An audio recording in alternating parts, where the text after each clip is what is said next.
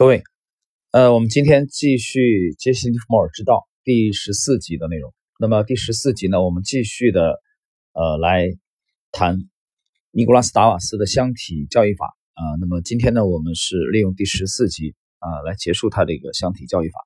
我们继续啊看这个达瓦斯的这个读者的提问。呃，今天这一集大家注意啊，在今天这一集内容的学习的这个。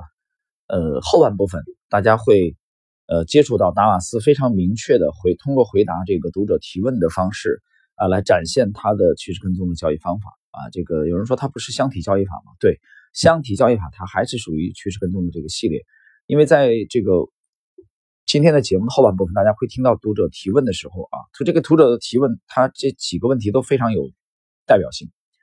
呃，我举个例子，就在知识星球的这个。最近的一年半，我频繁的也接到了这个新友的这个提问，也是这种类似的问题。你包括这个前两天，等于说前天啊，还有一位昨天吧，还有一位呃在特斯拉工作的我这位新友提问啊，他提问的是这个有没有啊了有没有关注这个农业的股票啊？其实我这么一看这个问题，我大概就知道，可能农业的股票这两天涨得还是不错的啊。果然，呃，农业的股票周五是上涨的。那么。我这里没有丝毫说要批评这位新友的意思啊，我只是想想讲的是，等一会儿大家听到后半部分，你会发现在几十年前啊，甚至上百年前的美国，呃，都有类似的现象出现，就是其实个人投资者也好，散户也好，他们过多的只关注股票当天的上涨啊，比如当天什么涨得好，他就对这个股票、对这个行业、对这个板块很感兴趣。呃，职业的人不是这样的啊，等会儿我们看看达瓦斯是怎么回答这个啊，等会儿我还会有。呃，这个解读。在今天整个节目的这个开篇啊，呃，我要简单的讲两句，就是在昨天啊，半不红的知识星球啊，半不红。知识星球呢，这个呃，我更新了一篇，这里边呢是贴出了两个图，两张这个截屏的啊图，这个一个是十一月二十七号，一个是十一月二十九号，啊，就一个多月之前啊，刚刚过去的二零一九年。那么在半亩红知识星球里面呢，这两天二十七和二十九号分别提示的是，二十七号提示的是，呃，三零零零幺五爱尔眼科和这个，呃，这个，比如说这个通策医疗啊，六零零七六三的通策医疗啊，这种类型的医疗啊保健类的股票，包括我五生物啊这样类型的股票，有可能会面临中期的调整。啊，这是一个这个警示，通过这个随笔。另外，二十九号提示的就是贵州茅台，啊，警示通过随笔的形式。那么我把当时的截图直接贴出来了，大家可以通过半不红的知识星球来了解。大家可以看看从十一月的这两天，二十七号、二十九号到现在，以茅台为代表的白酒的板块是否真的展开了这个中期的调整？啊，以这个我五生物啊，以这个通策医疗六零零七六三，以三零零零幺五的爱尔眼科为代表的这个医疗保健的。啊，这个是去年啊前年吧，前年底到去年上半年，让我们获利最丰厚的这个板块的股票，是否真的开始了中期调整？啊，所以呃，A 股的行情，这个上一期我曾经讲过，已经全面的激活。这个时候，这个迅速的提高自己的这个投资的技巧和对市场的认识啊，是摆在每一位投资者面前的当务之急。呃，我们学习经典啊，重温经典的目的也在于此。好，我们继续今天的内容啊。首先是一位读者的提问啊，在您最近一本书的第一百四十九页，您选择的都是全年高点至少是低点价格两倍以上的股票啊。您认为剩下的股票都是糟粕而被忽略？那么，一直正在上涨的股票啊，往往会出现跌回前期的低价。啊，箱体需要获利了结的情况，面对这种情况，你会先卖出，然后如果这个股票再一次突破这个低价箱体的上轨，就再买回来吗？要不然，您怎么能获利了结，与最后一轮上涨区分开来呢？呃，达瓦斯回答：这个稳步上涨的股票，经常啊要在股价跌回到箱体的下半部分的时候，而不是跌回到前一低价箱体时获利了结。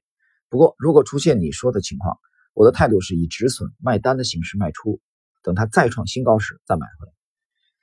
我这里解释一下达瓦斯的意思其实也就是你跌破箱体的下轨你就要止损卖出它。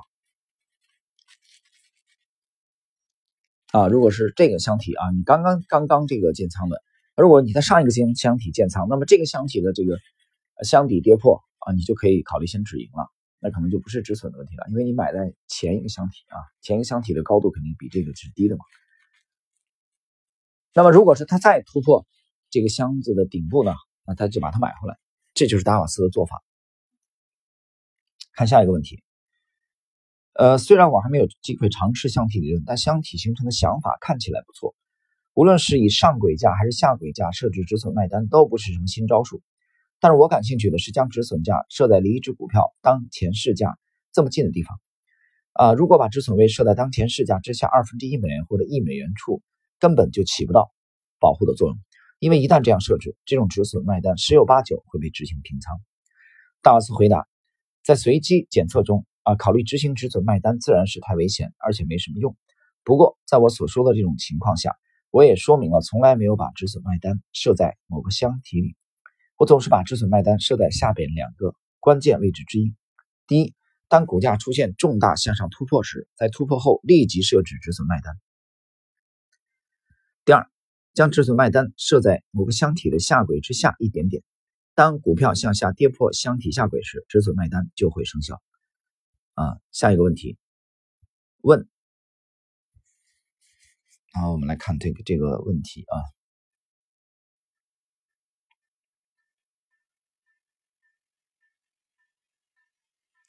我不明白，您怎么能在十五分钟内看完纽约股票交易所和美国股票交易所的统计行情表？即便是美国股票交易所的股票行情表，在巴伦周刊上也长达五页之多。啊，这个读者很奇怪啊，达瓦斯怎么会看股票的速度这么快？我们看达瓦斯的回答：答，我是通过下面的方法，在十五分钟内看完纽约股票交易所和美国股票交易所统计行情表的。我只看下面这些数据：一，由道琼斯工业指数表示的指市场整体走势，或是以纽约股票交易所指数和标普五百指数表示的市场整体走势。解释一下啊，他指的这个整体走势就是大势，就是杰西·利弗莫尔讲的大势啊。为什么我把叫这个尼古拉斯·达瓦斯还归类在杰西·利弗莫尔之道这个系列？就是说，明确的告诉你，他也是这种风格，也是注重大势的趋势跟踪的这种风格。第二，在我感兴趣的三四个行业中，每个行业挑出七八只股票，看看这些行业的走势与整体走势相比情况如何。解释一下，他说的。啊，看看这些行业的走势与整体走势。什么整体走势？就是拿大的指数，就拿行业指数和大盘相比对。啊，和大的指数，比如说拿这个呃这个工业指数当中的某一个板块啊，和道指去比啊，比如标普当中的呃这个这个，或者说和标普五百去比啊，去比对。那就是说，我们按一般的这个啊，比如说中国国内很流行的这个公募基金吧，哎，不单是国内嘛，其实世界主流的应该都是这种自上而下啊，先宏观，再中观的行业，再微观啊，到上市公司。那么也就是说，我们从宏观来说，比如说啊，以 A 股为例吧，比如说上证指数啊，你可以拿上证指数，你也可以拿沪深三百啊，这是这个宏观的啊，微观啊，这个中观的，比如具体到行业了，比如说水泥行业啊，水泥行业的指数啊，与这个。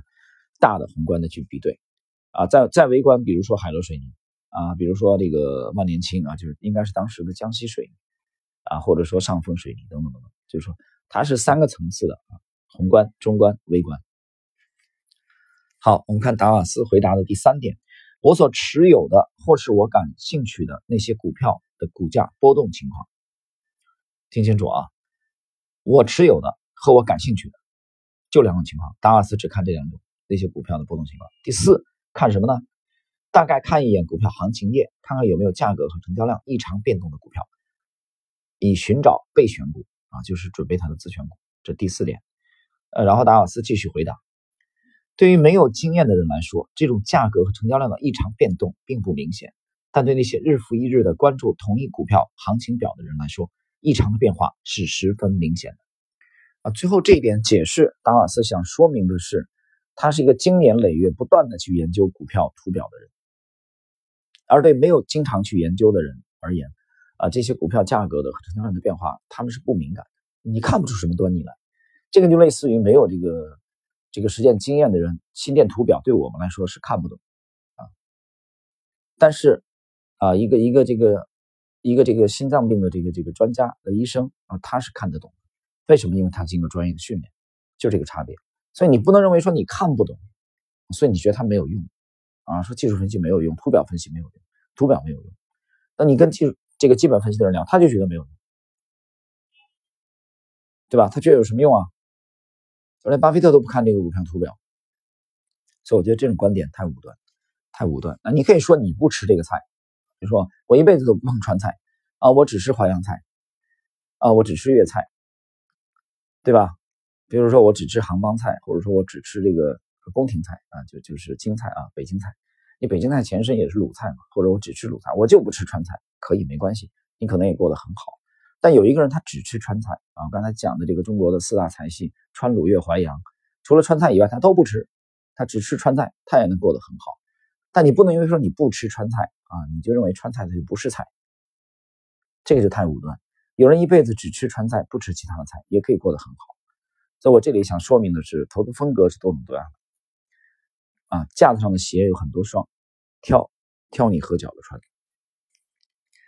下一个问题。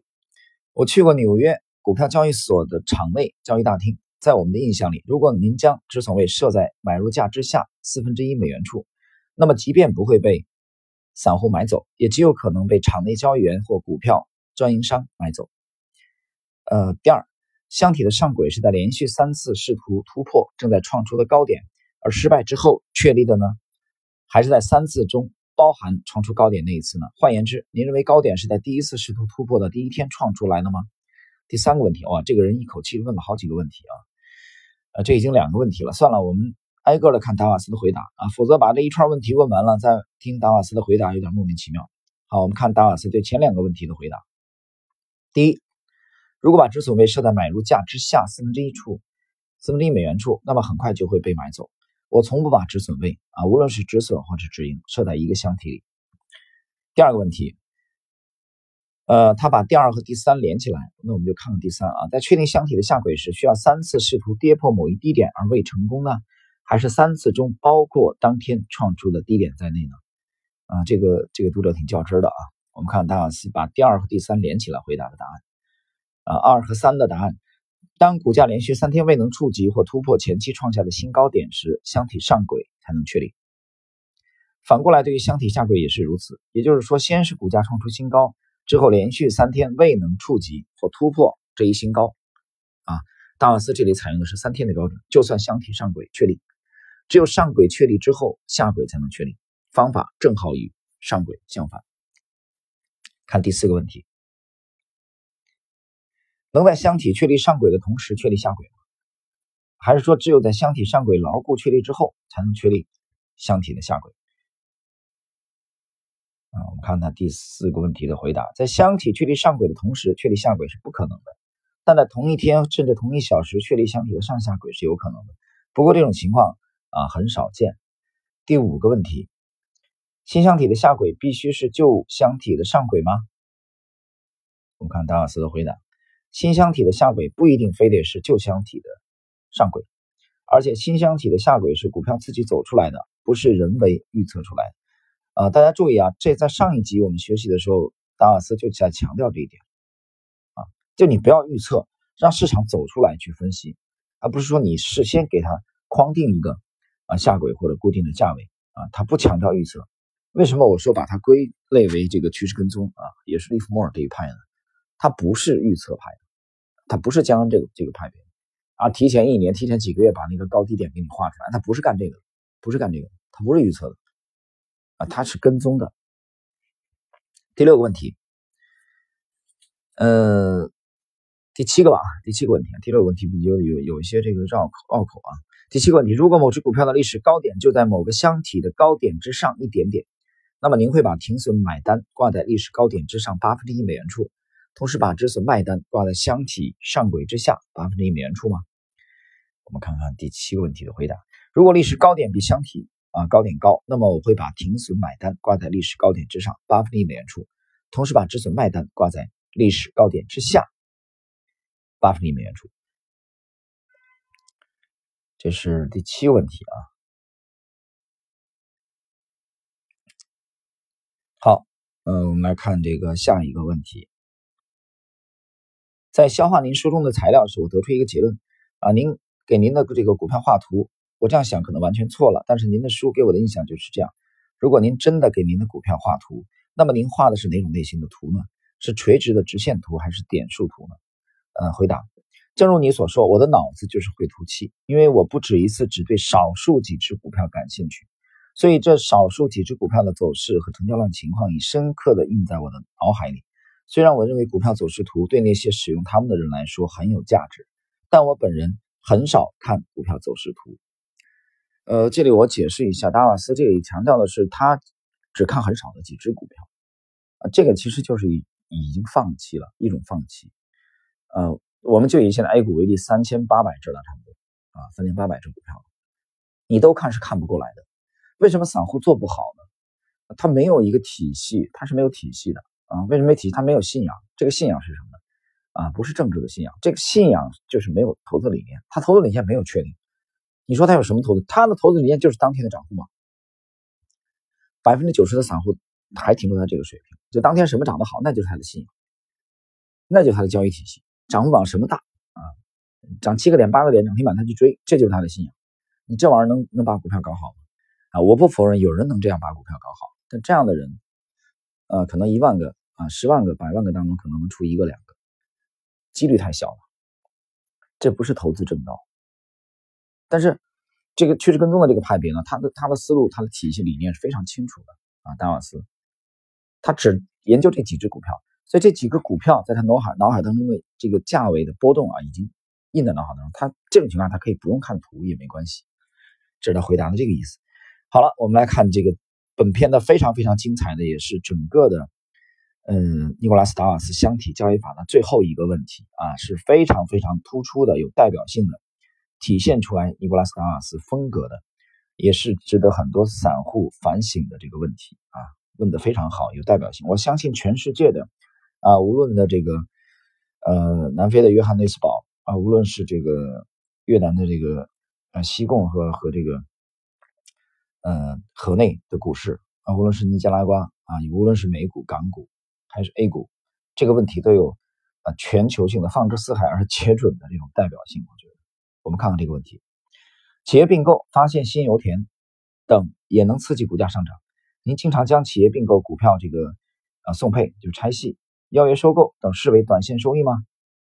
啊，提这个问题的同时，我看到了这个呃，我注意到了、关注到了这个中东的这个啊局势。那么。有人又会想石油的问题了啊，上涨可能会带来什么样的？其实这还是一种典型的短线的这种思维。我们看看尼古拉斯达瓦斯的经典的回答啊，这里边代表了非常嗯典型的趋势跟踪的风格。您所举出来的用来证明特定股票价格上涨的例子，可能主要属于短期现象，因此不符合我的技术分析啊加基本面分析相结合的方法。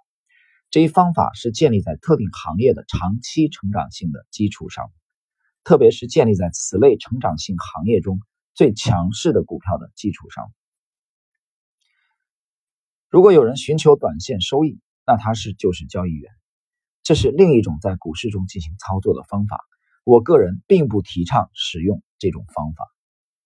啊，我们来逐句的剖析一下，这是我们今天这一集当中的啊一个重点，也是非常非常。有尼古拉斯达瓦斯这个趋势跟踪风格的，所以我逐一的来解读一下啊，他这段话的回答，他这里边至少有有这个几层含义。第一层，他回答了这个读者的提问，告诉他说，你分析的这些因素啊，属于短期的现象啊，可能会刺激股票短期的上涨，这是第一层啊。但是我的这个体系不是干这个的，其实我的这个体系技术加这个基本面，主要是玩趋势跟踪的。啊，我们要的是大的利润，要的是大的波动，所以我不关心它这种短期的这股价的这种刺激，可能五个点、七个点，啊，也可能这个短期涨个十二个点，这不是我的风格，这是第一层含义。